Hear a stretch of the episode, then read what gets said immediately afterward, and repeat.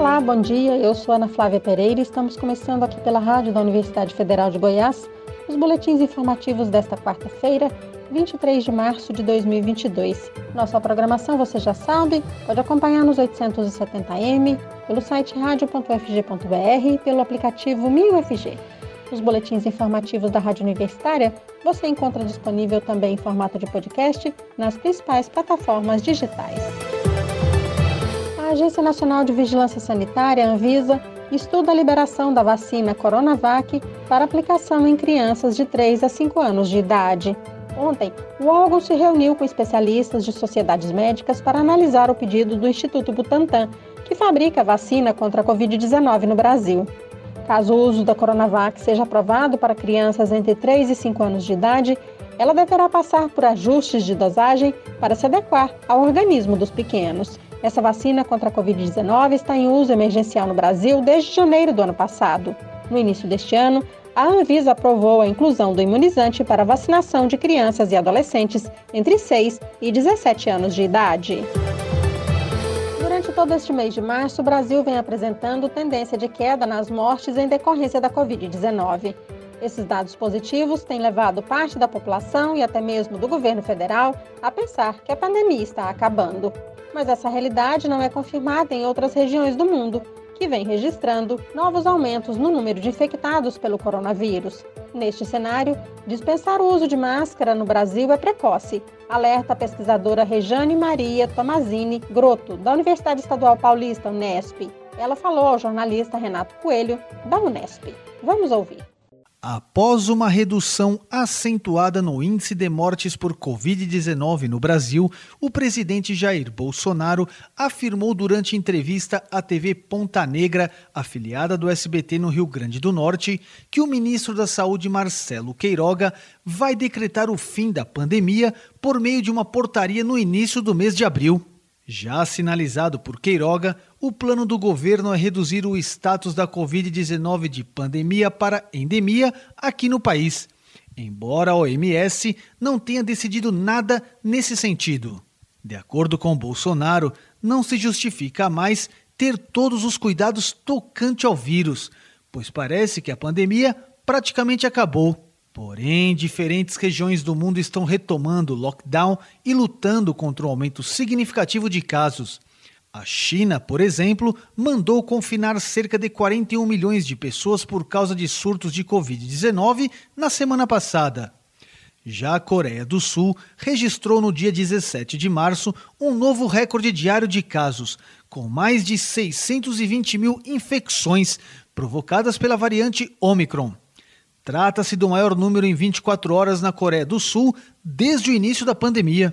Em entrevista coletiva à imprensa, o diretor-geral da OMS, Tedros Adhanom, disse que depois de seis semanas de queda no número de casos, as infecções por Covid-19 estão subindo novamente pelo mundo, em especial na Ásia. O diretor também destacou que, com cada nação lidando com desafios distintos, a pandemia não acabou. Rejane Maria Grotto, biologista molecular em virologia do campus da Unesp em Botucatu, alerta que a medida do governo federal de dispensar o uso de máscaras no país é precoce. Parece precoce a flexibilização do uso de máscaras, uma vez que festas, aglomerações, encontro entre amigos, familiares, principalmente em locais públicos, aumentou porque depois de dois anos de distanciamento social, isso era um mal necessário. Quando associamos esses eventos à não utilização de máscaras, é lógico, bastante óbvio, que a chance da transmissão do vírus, se houver um indivíduo infectado, aumenta. E ainda devemos considerar que não sabemos ao certo qual será o impacto que a introdução da variante BA2 no Brasil terá diante desse cenário. Então, sim, eu acredito que dispensar o uso de máscaras ainda é precoce no Brasil, já que ninguém sabe de fato o que vamos enfrentar pela frente. E o mais importante é que a pandemia ainda não acabou. Renato Coelho para o podcast Unesp. 2021, o Brasil registrou em média quase três casos de violência não letal contra profissionais da imprensa e veículos de comunicação. Segundo o relatório anual Violações à Liberdade de Expressão, elaborado pela Associação Brasileira de Emissoras de Rádio e TV, a ABERT, divulgado ontem, o total de casos foi de 145. O documento também mostra que o número de profissionais da imprensa e veículos de comunicação alvos dos registros de violência não letal cresceu 21,69% em relação a 2020. Foram 230 em 2021 e 189 no ano anterior. Já o número de atentados contra jornalistas dobrou em 2021 em relação ao ano anterior, passando de 4 para 8. Ainda segundo a associação, em 50% dos casos foram utilizadas armas de fogo contra os profissionais da imprensa. O estudo aponta que, de acordo com o relatório de pesquisa da Organização das Nações Unidas para a Educação, a Ciência e a Cultura, Unesco, 55 profissionais de imprensa foram assassinados no mundo no ano passado. O documento elaborado pela ABERT também traz informações do ranking mundial de liberdade de imprensa da organização internacional Repórteres Sem Fronteiras. Os primeiros colocados são Noruega, Finlândia, Suécia e Dinamarca. A organização estuda o nível de liberdade de expressão em 180 países e o separa em cinco cores: branca, quando a liberdade de expressão é muito boa, amarela, quando é boa, laranja, problemática, vermelha, difícil. E preta, muito grave. De acordo com o levantamento, em 2021, pela primeira vez em 20 anos, o Brasil entrou na zona vermelha do ranking, ou seja, aqui a liberdade de expressão é difícil. Desde 2002, quando o ranking começou a ser publicado, essa é a pior posição do Brasil. São Paulo inaugurou ontem o primeiro PROCON racial do Brasil. Como acontece em qualquer serviço de proteção ao direito do consumidor, a pessoa que se sentir discriminada vai poder registrar a denúncia e, depois disso, também poderá ter acesso a atendimento psicológico e jurídico. O Procon Racial de São Paulo também irá oferecer cursos para empresas que tiverem interesse em evitar o racismo dentro de seus estabelecimentos. O projeto de criação do órgão, que será responsável por apurar denúncias relacionadas a discriminações nas relações de consumo, do Comércio do Estado de São Paulo é uma proposta da Universidade Zumbi dos Palmares e tem como objetivo mudar as relações de consumo entre as pessoas negras e as empresas brasileiras. O projeto contou com o apoio do Procon São Paulo e, por enquanto, a sede do Procon Racial vai funcionar no campus da Universidade Zumbi dos Palmares, no centro da capital paulista. Também foi criada uma cartilha que ensina como enfrentar o racismo no comércio e uma página na internet para quem precisar acessar o serviço. O endereço é www.procon.sp.gov.br barra Procon Racial. Uma última notícia no nosso boletim de 10 horas.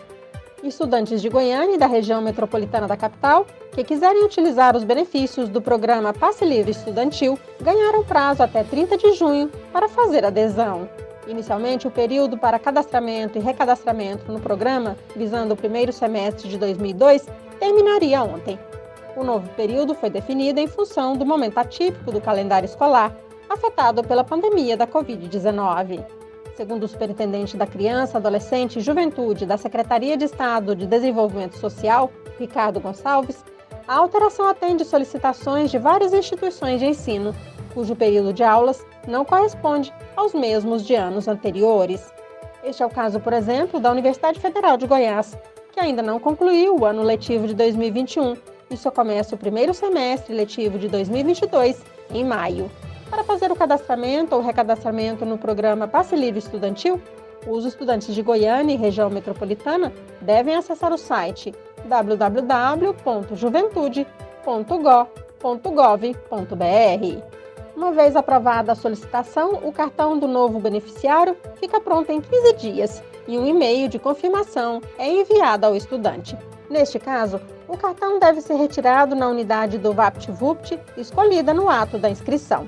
A retirada depende de agendamento pelo site www.vaptvupt.gov.br/agendamento.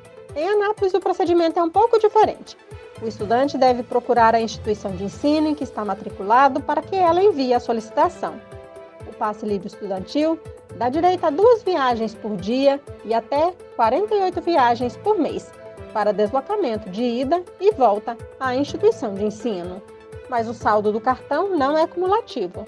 Dessa forma, se o estudante não utilizar todos os créditos, no mês seguinte será acreditado apenas o complemento das 48 viagens. O número creditado leva em consideração os dias letivos de cada mês, informado pelas instituições de ensino.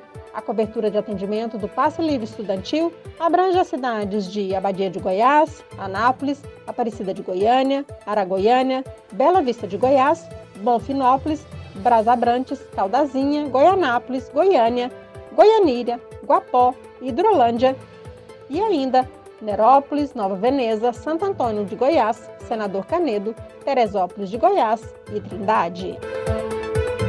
Aqui na Rádio Universitária você pode acompanhar um novo boletim informativo às 11 horas da manhã.